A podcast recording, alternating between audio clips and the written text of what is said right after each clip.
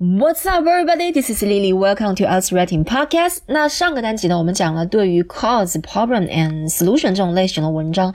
虽然呢，在开头段和结尾段我们是不需要去写自己的观点的，但是我们在开头和结尾段一定一定要去写自己的立场，也就是你认为呃这个现象它的起因还有它的解决方法是什么，或者是你认为这个现象带来的问题和解决方法是什么？呃，这些你一定要把它总结在开头段和结尾段。如果说上一集你们还还没有听的话，一定要去把上一集听一下，上一集很重要。All right，那今天这一集呢，我们继续讲上个单集里面我们提到那一题，那一题的写作素材，还有要用到的话题词汇，还有题目里面关键词应该怎么替换。所以雅思写作的大问题是，拿到作文题目后，你们怎样才能够快速的想出相关的 ideas？怎样扩展你的 ideas？怎样才能写出考官想看到的词？平时应该怎样积累写作词汇？这些就是问题。这个播客会给你们答案。My name is Lily, and welcome to Else Writing Podcast.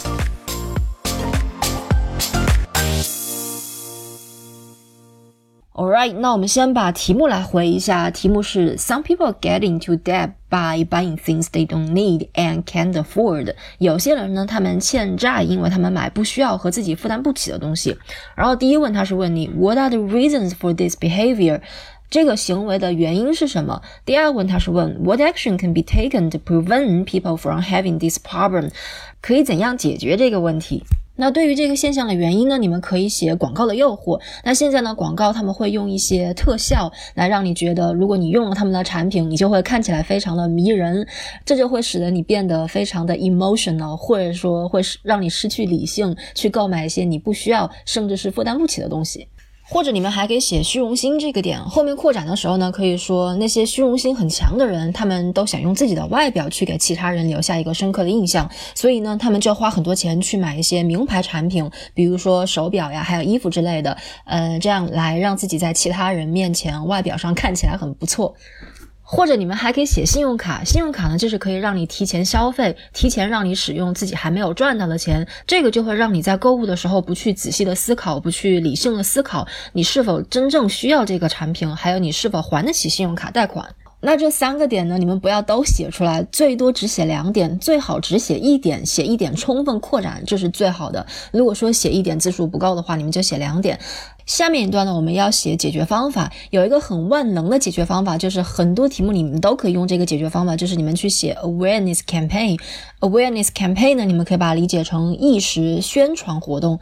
政府可以在学校里面或者是在媒体里面举办一些 awareness campaign，呃，来教育人们过度花费的严重后果。如果你过度花费的话，那当你遇到紧急情况的时候，比如说你失业，还有你生病的时候，你就很有可能会没有足够的钱来应对这些紧急情况。Alright，那这就是这一题的写作素材。下面我们再来看词汇。我们首先来看话题相关词汇。那我们刚才在讲原因的时候呢，我们讲了第一个原因是由于广告的诱惑。广告呢，你们除了可以用 advertisements 和 advertising 以外，还可以说 commercials。嗯，commercial 是商业广告的意思。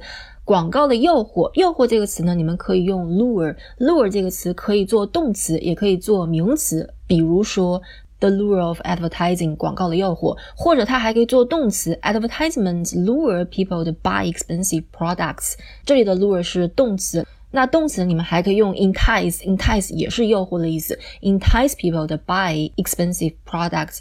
那后面我们扩展的时候说的是广告，它会用特效，特效 special effects，或者说视觉效果 visual effects，来让你觉得如果你用了他们的产品，你就会变得很迷人，迷人 glamorous。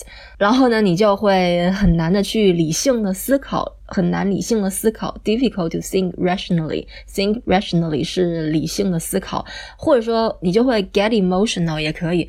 呃，然后呢，你就会很冲动的去买一些你负担不起的东西，冲动的购买，impulsively buy things they can't afford。Alright，那我们再来看写第二个原因，虚荣心的时候我们要用到的词，虚荣心呢是 vanity，然后后面扩展的时候我们说虚荣心很强的人，他们想用自己的外表来给别人留下深刻的印象，嗯，用外表来给别人留下深刻的印象，impress other people with their appearance。Impress somebody with something。OK，这个短语 impress other people with their appearance，所以他们就会花很多钱来使自己在别人面前看起来很不错。花很多钱那，你们除了可以说 large amount of money 以外，还可以说。Empty their wallets for expensive products, empty their wallets for expensive products so that they can look good to others。那如果你们要写信用卡这一点，credit cards 这一点的话，呃，我刚才在讲这一点的时候，并没有用到很难的词，所以这一点的词我就不讲了。OK。那我们再来看写解决方法的时候要用到的词。那解决方法呢？我们刚才说的是政府应该发起 awareness campaign。发起呢，你们可以用 launch launch awareness campaign。政府应该教育人们过度花费的严重后果，过度花费的后果 consequences of overspending，或者是 the danger of overspending。教育他们，如果说他们经常过度花费的话，那遇到紧急情况的时候就会应付不了。紧急情况 emergencies。